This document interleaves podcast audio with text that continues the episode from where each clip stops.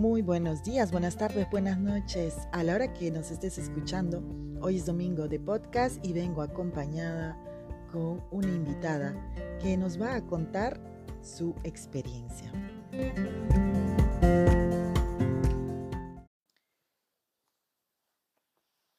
De uno de cada 20 niños y adolescentes sufre de depresión antes de llegar a los 19 años. El 1.1% de adolescentes, niños adolescentes de 10 a 14 años sufre de depresión. 2.8% de adolescentes de 15 a 19 años sufre de depresión. Después del COVID se ha visto un incremento del 25% de depresión en niños y adolescentes. Los factores pueden ser diversos y muchos. La autoestima es el factor principal, eh, su aspecto físico, eh, el entorno, el manejo de sus relaciones eh, puede llevarlos a depresión, sobre todo cuando existe el acoso, la agresión, tanto verbal como física. E incluso el rendimiento académico los puede llevar a sufrir de depresión. Este tema es tabú, eh, no es algo que estemos acostumbrados a escuchar, sobre todo en estas edades. Está considerado que la depresión que tiene el porcentaje más alto está entre las edades de 30 a 40 años, pero existe la depresión en nuestros niños adolescentes. Y hoy vamos a contarles la historia de Elena, que nos deja una bonita moraleja, así que no te la pierdas y bienvenido a este nuevo podcast con Sisi, la Franco Charapa. Estoy muy contenta de tener eh, como invitada en este podcast a Elena. Eh, ella es alguien que conozco en persona hace algún tiempo ya y cuando hablamos y entramos más en, esto de conocernos y me contó un poquito de poco a poco su historia, pues supe inmediatamente que, tenía que invitarla a participar en, en uno de los podcasts. Y pues hoy se nos ha dado, felizmente, y quiero darle la bienvenida. Elena, ¿cómo estás? Bienvenida. Gracias, sí, sí. Bien, bien. Un poco nerviosa, pero bien, bien, muy bien. Ah, no te preocupes, ya ves que poquito a poquito te sueltas y, y como te dije al inicio, es como si estuviéramos sentadas tomándonos un cafecito. Sí. eh, te agradezco que te hayas dado un tiempo para poder hacer este podcast porque mm, la finalidad de todos los podcasts que, que, realizo son poder llevar mensajes de vida a las personas, compartir estas historias, que yo estoy segura que todos tenemos historias o alguna parte de nuestra historia que puede aportar. Así que gracias por, por querer compartirla y por darte el tiempo. Gracias a ti por invitarme. A ver, cuéntanos un poco de ti. A ver, cuenta, preséntate, cuéntanos exactamente dónde estás, cuál es tu nombre completo, qué edad tienes. Los micros son todos tuyos. Sí, eh, me llamo Elena, tengo 18 años y vivo en Navarra, en el norte de España, y actualmente estoy estudiando criminología. Wow, es, cuando ella me contó que estaba estudiando esta carrera, lo primero que pensé fue en esas series de televisión como Ciencia, ¿no es cierto? Las películas. Sí, sí, literalmente sí. Ya te veo en ese plan de eso, ¿quién mató? Perfecto, qué interesante, qué interesante. Ya nos vas a comentar más sobre esto. Em, tienes 18 años, estás en una edad preciosa, pero antes de, tus 18 años, cuéntanos, Elena, un poquito de, tu niñez. Sí. Cuenta. Es ahí donde quiero eh, que presten mucha atención, porque esta es la parte que, la primera parte que me llamó mucho la atención de la historia de, Elena. Cuéntanos, Elena, ¿de dónde eres? Yo soy de Perú, pero yo fui adoptada, entonces me he criado aquí en España. ¿Y qué parte de Perú? ¿Sabes de dónde, de qué parte de Perú? Sí, de Juliaca. De Juliaca, ah, la hermosa sierra peruana. Me adoptaron cuando tenía un año, entonces mis recuerdos son leves, pero sí que, sí que me acuerdo de algunas cosas. ¿Has regresado a Perú desde que te trajeron a España o hasta ahora mm, todavía? No, no, no, pero sí que es verdad que me encantaría volver. Claro, me imagino que sí, que a encontrarte con, con tus raíces ahí, ¿no? Con esas raíces de, de, como se dice, de la sangre. Y hablando de eso, ¿tienes contacto con tu familia cuando tus padres adoptivos te, te trajeron? ¿Te hablaron de, de- de tus padres eh, biológicos? Eh, no, realmente no. O sea, yo desde pequeña ya sabía que, o sea, no ha sido un tema tabú ni nada, yo ya sabía que era adoptada. Y mi madre en sí está muerta y de mi padre no se sabe nada. Ah, entiendo. Eh, pero si no me equivoco, tienes contacto con alguno de tu familia, ¿verdad? ¿Con alguien de tu familia? Ah, no, no, no, no. O sea, Ah, el, el mayor contacto que tengo es de mi tía, pero que no, o sea, que no es nada familiar, o sea, no es de sangre. ah, vale, no es tu tía de, de sangre, como se Es, dice, es tu tía de, de corazón. sí. Ah, vale, vale. Ah, mira tú. Y bueno, ¿cómo fue para ti cuando fuiste creciendo el, eh, ¿no? Cuando eres niña, pues me imagino que esas cosas mientras recibes eh, el amor de tu familia, la atención. Cuando fuiste creciendo, ¿cómo llevaste te- este tema de la adopción? Es que es un tema, yo creo que bastante complicado. También depende mucho de la persona. Eh, yo en principio, claro, eres un poco niña, entonces, pues bueno, vale. O sea, no lo ves como nada, como un dato más. Pero claro, según vas creciendo, es verdad que te, que te estás dando cuenta, pues, un poco de quién eres, sobre todo en la adolescencia, que te estás dando quién eres, por qué eres así, no sé. Y, y también, pues, al final sabemos todos que, que los padres son los que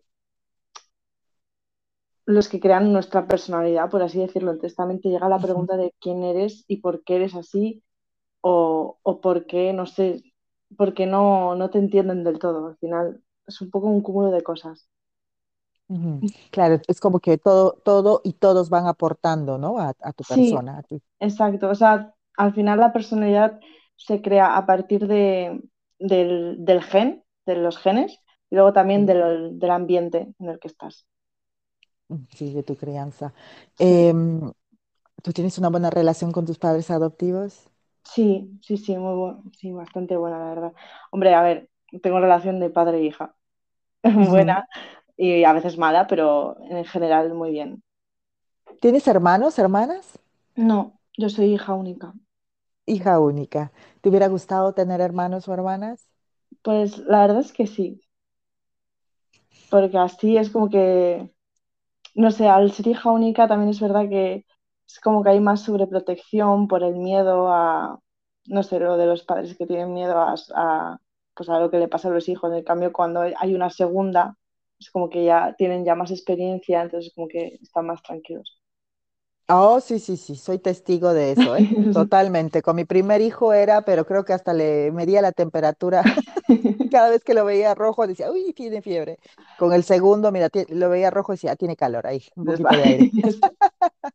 Entonces, sí, en ese sentido sí. Y también, bueno, de pequeña, pues, mm, no sé, de estar en familia también, por ejemplo, la familia de mi padre, yo era la pequeña, Entonces no tenía con quién interactuar, pero bueno, tampoco suponía ningún problema grave.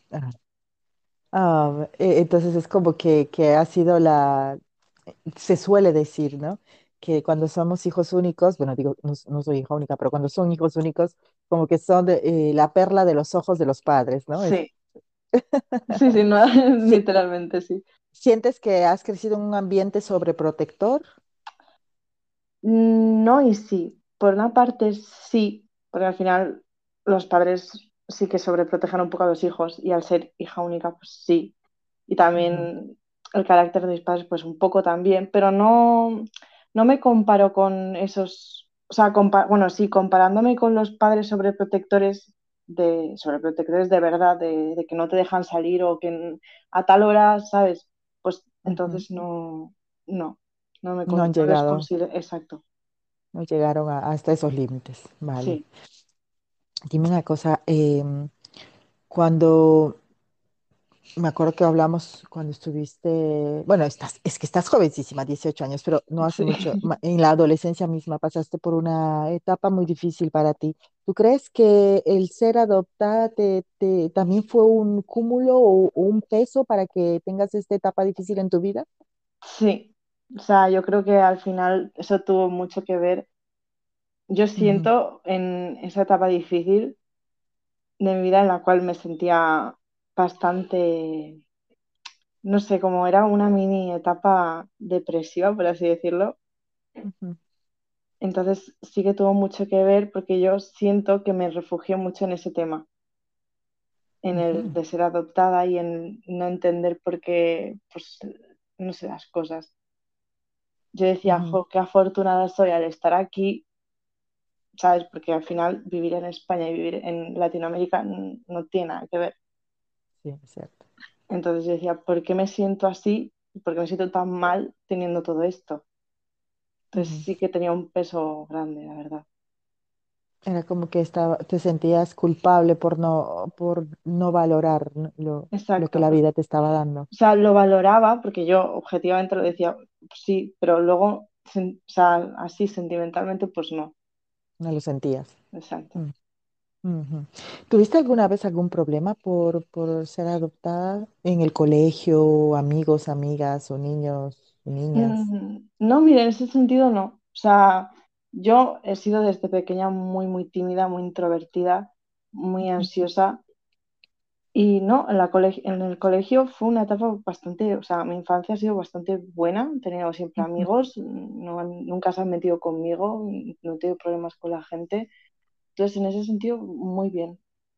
Sí. Vale. Vale. Y no, tengo la impresión, mm, porque como siempre cuento un poquito también de esto, que trabajo en, en frontera, eh, trabajo en, vivo en Francia, pero trabajo en España. Tengo la impresión de que la, la idiosincr- idiosincrasia española, eh, son ustedes de, de, de adoptar, ¿no es cierto? He visto muchos, muchos latinos, hijos de españoles, eh, incluso donde trabajamos, porque a Elena la conozco del trabajo, sí. hay niños o hay jóvenes o mujeres que han sido adoptados y más son españoles que franceses, pero he visto que hay mucho esto de, de adoptar a los niños latinos y esto. eh, y me he encontrado con gente de Ecuador, de Colombia, eh, de México que han sido adoptados por españoles. Eh, ¿tú te has encontrado con ellos? Me imagino que sí, ¿no? Porque son comunidades pequeñas donde, donde se vive. Sí, pues eh, a- con gente adoptada sí que me he encontrado, Ujú. pero más bien de África. No Vale, vale, Latinoamérica, eh, conocí, conozco a alguien, pero no lo conozco en persona, o sea, lo conozco de, porque vale. es hermano de Referencia. persona. Exacto. Ujú. Vale. Pues a mí me parece súper interesante esto y al mismo tiempo me conmueve porque es una muy bonita manera de, de dar amor, ¿no? Y Sí, eh, sí, muchos creemos y muchos nos confundimos que pensamos que ser padre o madre es, es, es engendrar o no, o poner un espermatozoide o dar a luz. Y en realidad es mucho más que eso, ¿no? sí, es Tiene un es un sentimiento mundo más fuerte. entero. Eh, sí, claro que sí. Cuéntanos, eh, Elena, creciste, esta niña que tuvo una niñez muy bonita. ¿Qué pasó? Nos, a- acabamos de hablar hace un momento que estuviste en una etapa difícil que fue para ti la depresión. Es un tema que muy tabú, sobre Mm. todo en edades en las en la que tú estás pasando, ¿no? ¿A qué edad más o menos tú sentiste por primera vez los síntomas de la depresión? Yo, a ver, yo al principio mm, no tenía ni idea, o sea, yo no tenía ni idea de qué era la depresión, ni la ansiedad, ni nada. Es cuando luego me he dado cuenta, cuando me he ido informando. Eh, diría que a los 12 por ahí, 11 doce ujú, por ahí. Claro, es que yo también al cumplir en diciembre también como que parece que tengo un año menos, pero no. Entonces, eh, sí, fue bastante joven y yo me di cuenta, eh, a ver, yo me di cuenta que no estaba bien, pero al final lo terminé como normalizando. sí, Y luego ya llegó un punto en el que ya no, o sea, llegó un punto en el que yo ya no podía más y como que algo en mí intentó cambiar.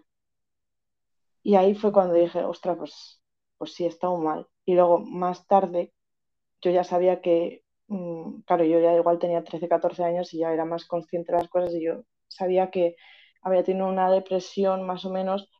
Y luego un año más tarde fui al psicólogo y ahí ya pues me, me diagnosticaron, pues dije, no, hostia, pues sí tuviste depresión. Y escucharlo por el psicólogo fue cuando más me causó el impacto. Es como que se hacía realidad, a pesar de Algo que que yo tú ya presentías. Exacto. Y Eh, pues sí fue chocante. claro, porque ah, solemos culpabilizar a las hormonas, ¿no? Cuando los adolescentes, sobre todo a tu edad, que empezaste a los 12 13 años, que empiezan a decir esos cambios y decimos, Sí, ah, está creciendo, está pasando la adolescencia, uy, la adolescencia es una etapa súper difícil y todo. Entonces, como tú dijiste, solemos eh, volver algo natural, normal, que Mm, una persona esté de mal humor o que esté triste o que tenga esos cambios de humores repentinos que también es cierto, es parte de, de pasar a la adolescencia. Sí, Pero a ti, ¿qué fue lo que te, te hizo poner ese letrero o ese anuncio de atención, peligro, ¿no? Que te haga ver y digas, no, esto ya eh, no es normal, entre comillas, ¿no? eh, pues a ver, yo al principio, yo también tiendo mucho a, a canalizar todo y a, o sea, desde pequeña, o sea, ahora lo veo y digo, desde pequeña he sido así de ansiosa y canalizar todo para adentro, o sea, no, no expreso, cosa que estoy mejorando, pero yo me di cuenta realmente cuando estar todos los días, o sea, era llegar a casa y, y- y hundirme, o sea, era como que afuera estaba normal o fingía estar normal y ya llegó un punto en el que ya no podía fingir, en el que ya es que me estaba todo el rato que no podía parar y que me acuerdo que una vez, no me acuerdo, no me acuerdo por qué fue, pero me puse fatal en clase y porque estábamos viendo una película todos y nadie lo notó, pero me puse fatal Y ahí fue cuando, también cuando, cuando, como impulsos de darte cuenta de que estás mal. Y luego también amigos así también que veía que también estaban pasando por cosas y yo lo comparaba con mi caso de yo estar todos los días viniendo a casa diciendo vaya mierda de, de llorar todos los días a compararlo con los otros y yo decía, pero estos de qué se quejan, ¿no sabes? No lo entendía. Entonces ahí me di cuenta que igual era yo el problema, que yo realmente estaba mal. Claro, claro.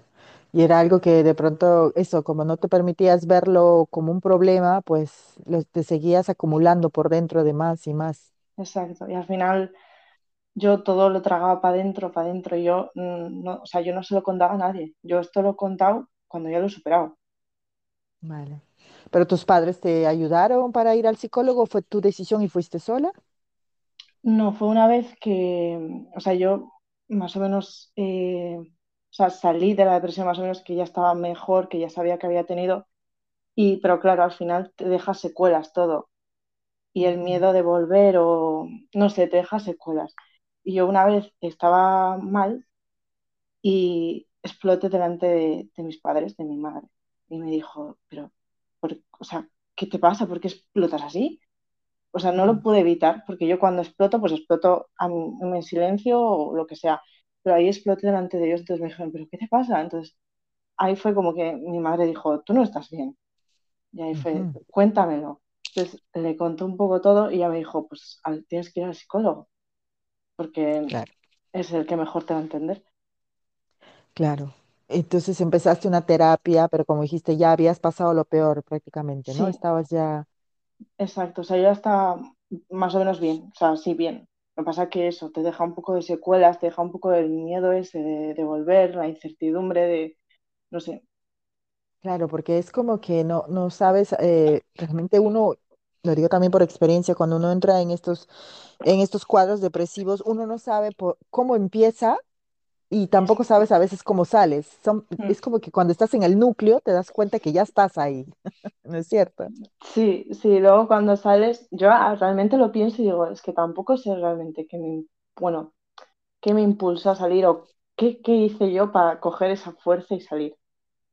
Eh, ¿Te, medicaron? ¿El psicólogo te pasó un psiquiatra? ¿Te dieron No, no, medicina? no, que va, o sea, es que yo realmente ya estaba bien, o sea, cuando yo fui ya estaba bien. Sí que es verdad que igual... mm, O sea, no estaba bien del todo porque hay temas, o sea, ahora ya no, pero antes igual hay temas que no podía tocarlos o que, o que no. Pero yo cuando fui, no, o sea, me dijo, de hecho, me estuve como, no sé, no estuve mucho tiempo, estuve como cinco o seis meses. Luego ya me dio una alta, me dijo, pues, ya estás, o sea, estás bien y cualquier cosa me vuelves a llamar o, así, pero nada, o sea, no sé. Fue más bien como un ayuda para procesarlo mejor todo y y controlar mi, también mi ansiedad, porque yo tengo mucha. Muchas. ¿Y, y ma- cómo manifiestas tu ansiedad? ¿La manifiestas físicamente? Hay personas que se comen las uñas, que se, que se hacen daño, eh, que comen mucho o que dejan de comer o que hacen mucho deporte. ¿Cómo manifiestas tu, tu ansiedad? Pues con todo lo que has dicho. Eh, yo antes me comía las uñas, cuando, Ujú, antes mucho. Luego, cuando empecé a estar bien, me dejé de comer las uñas. Luego volví a comerme las uñas y ahora ya no, o sea, ya no me como las uñas. O sea, lo manifestaba así. Sí que es verdad que antes eh, lo manifestaba un poco, pues, violentamente, pero ujú. como que lo corté muy fácil, lo controlé muy fácil porque no, o sea, no, no está bien. Y ahora la controlo con el deporte. Cierto, me comentaste que estás inscrita en una sala de deporte, en un gimnasio. Sí, sí, sí. Y la controlo ¿Y ahí. sientes, sientes la mejoría, sientes que canaliza todo lo negativo para aportarte positivo? Sí, o sea, mm, claro, una persona con ansiedad al final es como que se le vienen muchas cosas a la cabeza y es como que piensa, piensa, piensa. Y yo con el gimnasio es como que suelto todo ahí. O sea, si tengo que sufrir, que sufra el cuerpo y lo, y lo suelto ahí. Hay algunos que lo hacen bailando, que también, por cierto, me encanta bailar y también sería una, yo creo que si, bail- si bailara, lo soltaré ahí también la ansiedad, pero ahora mismo estoy en el gimnasio, pues en el gimnasio. El gimnasio. Dime, vamos a, a entrar en esto de, de las personas jóvenes como tú, que están pasando por, bueno, tú estás saliendo de la adolescencia, ya estás entrando a la juventud a los 18, 19 años, ya prácticamente vamos saliendo de esa etapa y entrando a lo que es la juventud.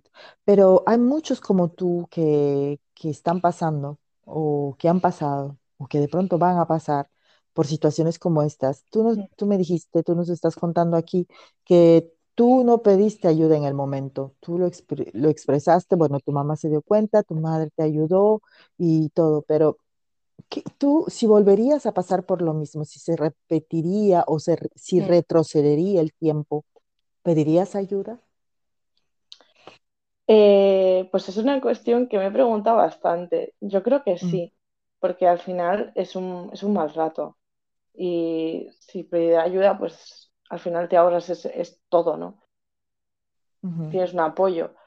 Pero también es verdad que es como que lo he aceptado todo y es, siento que es como que lo que me ha hecho la persona que soy y me ha hecho mucho más fuerte. Entonces no lo veo, o sea, sí que lo veo como algo nega- negativo, pero tampoco tan negativo. Sacas lo, lo mejor de, de esa experiencia entonces. Sí. Sí, sí, me quedo Como con... todo, co- claro, como todo, como todo, como se tiene que hacer en todo, ¿no? Buscarle siempre lo que nos suma a pesar de que en su momento nos ha restado, claro, esa es la mejor actitud. Em, hay, en tu alrededor, los jóvenes de tu edad, con las personas que tú frecuentas, ¿tú crees que, que se da se dan más estos casos y que no les, no les prestan atención y prefieren camuflarlo como, ah, no, es que está en la etapa difícil y ya? Pero Sí, según tu perspectiva, tú que has pasado por una depresión, ¿tú crees que hay más, más jóvenes como tú pasando por esto y no le dan importancia?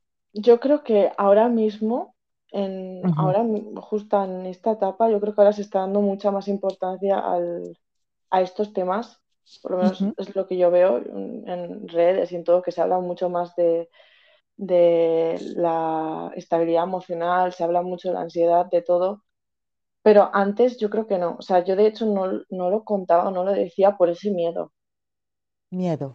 Ajá. sí, ¿Miedo a qué? a que me dijeran es que estaba, es que es, no es nada, es, es normal, o estás en la edad. Vale, igual sí estaba en la edad, pero al final una cosa es estar en la edad y saber y luego estar bien, y otra cosa es estar en la edad y seguir mal. O sea, si sigues mal, ah, es Sí. que algo pasa. Sí, claro. Claro, hay límites, ¿no? Ahí hay señales que, que anuncian que, que algo ya no va bien. Lo que dijiste es muy interesante, miedo. Me parece que a pesar de la edad que tengamos y a pesar de las diferentes situaciones que vivamos cada día, todos los seres humanos nos afrontamos diario al miedo. sí, ahora que estás, no creo que la palabra es decir, ok, ya salí de esto, ya estoy sana, porque en realidad, a pesar de que la Depresión está vista como una enfermedad ahora, en estos tiempos, eh, pero no es que tampoco es, ay, estoy sana ya.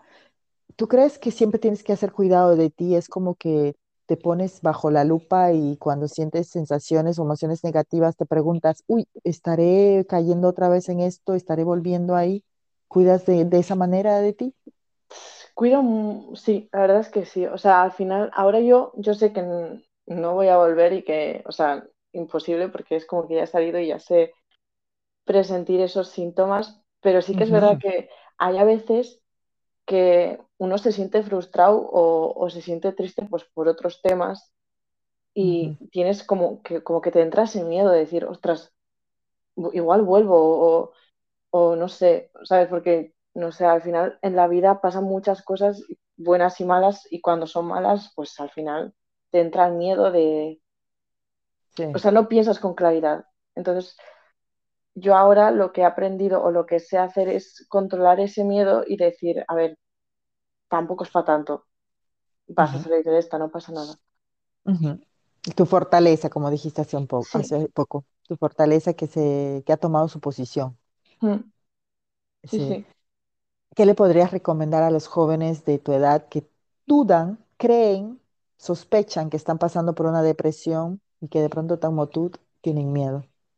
Eh, que lo cuenten, eh, que nadie les va a juzgar. O sea, yo creo que justamente ahora en esta época, yo creo que es donde más se está focalizando el foco al- a, a los problemas mentales, porque yo creo que se ha visto que tiene, o sea, tiene muchas pre- precursiones, o sea, no sé, es algo muy importante. Entonces, tienen que tenerlo mucho en cuenta y no Estar desestabilizarse. alertas, Exacto. claro. Y a cualquier edad, sino que en esta vez pues nos enfocamos en los jóvenes, ¿no? Porque es Sí, al- increíble Es increíble que es- se habla muy poco de la depresión en los jóvenes, es más, siempre en las personas eh, que, que, sobre todo en las personas de más edad, ¿no?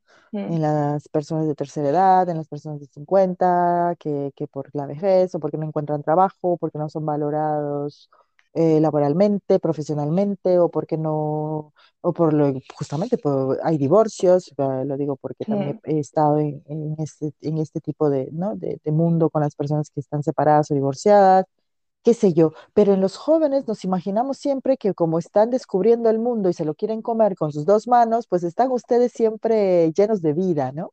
sí, Pero no, eh, tienen su lado oscuro, como todo en la vida, nuestro yin y claro. nuestro yang. Sí, al final yo creo que todas las emociones son válidas, en tanto en jóvenes como en mayores. cierto. La edad no tiene nada que ver con, con eso. Exacto. Y una, Eh, a alguno le puede afectar muy poco algo y en cambio a otra persona le puede afectar mucho. exacto. Las personalidades, los caracteres, Mm. es muy diferente. Ahora que sientes que has pasado por esta etapa difícil, ¿cómo ves la vida? ¿Qué expectativas tienes de ella? La veo como una, o sea, es una, una frase que escuché que era que la muerte nos da toda una vida de ventaja para aprovecharla. Entonces, esa frase la tengo muy presente. Y es verdad, la veo como algo positivo. O sea, no digo que vaya a ser todo de rosas porque es imposible. cierto. Además, no aprenderíamos nada de la vida si fuera así. Entonces, la veo como algo positivo, muy bueno, algo que hay que aprovechar. Ujú. Tomando en cuenta así que no, los malos momentos pasan Sí, y que luego que, vuelven los buenos. exacto. O sea, yo sé que los malos momentos a veces te estancan, pero bueno, pasan al final. Todo pasa. Ujú, Exacto. Y luego de los buenos vuelven los malos y luego los buenos. Así Exacto. sucesivamente. Sí, sí, sí. Pero bueno, hay que aprovechar, hay que pensar en positivo y no Siempre. estancarte en los malos. Y no estancarse en los malos. Es, eso es cierto, es cierto. Entre tus amistades, entre tu mundo, la gente joven como tú, con, ¿tú hablas de estas cosas con, con tus amigos, con tus amigas? Eh, ¿tiendes a, ahora a expresarte, a contarles tu experiencia como, no para, no como quien dice, miren, soy ejemplo, no, sino para compartir y de pronto poder ayudar a alguien sin querer queriendo, como se, como se puede decir? Eh, sí que, o sea, yo cuando, yo hasta cuando empecé a ir al psicólogo, ahí fue cuando me dijo el psicólogo, cuéntalo, porque yo no, o sea, lo único que no sabían eran mis padres. Y porque se enteraron de casualidad, porque yo no quería esto, en ese momento yo no quería explotar. Porque vieron algo de ti que no era normal. Exacto, exacto. eh, y lo conté a las personas más cercanas. Y también si lo he contado a alguien es porque igual me he sentido en seguridad o porque esa persona ha pasado por lo mismo que yo o, o igual no se lo cuento, pero se lo cuento como indirectamente, como diciendo, mira, pues yo he pasado por un mal momento y te entiendo, así que tranquilo que, o sea, yo le intento ayudar, yo siempre intento ayudar y si hace falta, igual antes no lo contaría, pero ahora mismo si hace falta contarlo para que la otra persona mm, crezca o, o me vea como ejemplo, como para ayudarle, pues entonces sí, o sea, no tendría problema en hacerlo. Claro, y es que este es el punto de, de- del poder verbalizar nuestras experiencias. Mm, Es como dar tips, ¿no es cierto? Sin caer Sí, en el egocentro, egos- ¿cómo se dice? egocentrismo, ¿no? De que, ah, mira, yo, no, es más una cuestión de cooperar entre nosotros. sí, y yo creo que también al pasarlo tan mal, o sea, no es algo de, de halagar, o sea, no es, no lo voy fardando. Claro, claro, porque son emociones muy fuertes, muy Exacto, es profundas. como algo muy personal. Mm, Sí, sin duda, sin duda, es algo que pesa en su momento. Em, Ahora, ¿cómo ves? Porque dijiste que tu adopción fue uno de los puntos fuertes, pesados dentro de esta etapa difícil. Ahora, ¿cómo ves eh, tu adopción? ¿Cómo, cómo has arriba, has llegado? Ya estoy queriendo mezclar mi francés. ¿Cómo has llegado a, a deshojar ese, ese tema, ¿no? Que en su momento fue difícil. ¿Cómo lo has, lo has arreglado para ti misma, para ponerlo en su lugar? ¿Crees que ya has dejado las cosas claras dentro de ti? sí, o sea, es algo que pues pasó y, y punto. O sea, no hay que preguntarse por qué ni cómo ni nada, o sea, no Claro. puedes hacer nada, o sea, no puedes volver atrás del tiempo y también, ¿para qué volvería atrás del tiempo? O sea, la vida es así y, y pues nada, hay que aceptarlo. Exacto, pero espero que algún día te tomes el tiempo de poder encontrarte con tus raíces eh, de sangre, que de Sí, pronto, de pronto no va a ser no encontrar una familia y eso me refiero, ¿no? A alguien relativo a tus padres, pero sí encontrar tu gente, tu, tu gente peruana. sí. Me alegro mucho. Yo cada vez que escucho a alguien peruano, no sé, me gusta escucharlo. Sí, como que mueve el corazón, ¿verdad? Sí, es como, ah, mira, uno como yo. Exacto, yo cuando contando un poco nuestra experiencia cuando nos conocimos, cuando le pregunté, eh, obviamente que me quedé muy encantada, esa fue la palabra, me quedé encantada de escuchar a esta muchacha porque cuando vemos a Elena sabemos inmediatamente que ella es latinoamericana, o sea, tiene nuestros tipos, lo mismo que los latinos, pero cuando la escuché hablar con ese acento tan español, dije, ay, qué bonito, y encima habla vasco, encima También. habla, y es algo también muy peculiar para para, ¿no? En- Aquí, aquí sobre todo esto. Así que, que te entiendo. Yo también, ahora que estoy lejos, ya 10 años casi, y cuando alguien me dice, cuando me dijiste, soy peruana, y yo así, ah, no puede ser. Siempre alegra el corazón encontrarse con, con los paisanos, como decimos allá. Bueno, pues eso, que también cuando, cuando me dijeron los demás que, que había una peruana, también me alegré. O sea, es como algo natural. Sí, es cierto. Ah, Elena, Vamos a dejarle un, bueno, tu frase ya la diste, ¿no? La muerte nos da una ventaja, de una vida de ventaja para alcanzarla. Pues ya está, esa ha sido tu frase. Y nos has contado que a- de lo positivo de todos estos malos momentos, lo que sacaste fue tu fortaleza. Sí. Dos lecciones muy importantes para, para cerrar nuestro podcast, para dejar en la mesa, para que lo tomen los que nos están escuchando, para los que están pasando por momentos difíciles, hablar, comunicarse. El miedo, el peor enemigo, muchas veces lo creamos nosotros mismos. Eh, no hay nada mejor que recurrir a un especialista que nos puede orientar, pero siempre los más fáciles a, a contactar primero son los que están a nuestro alrededor.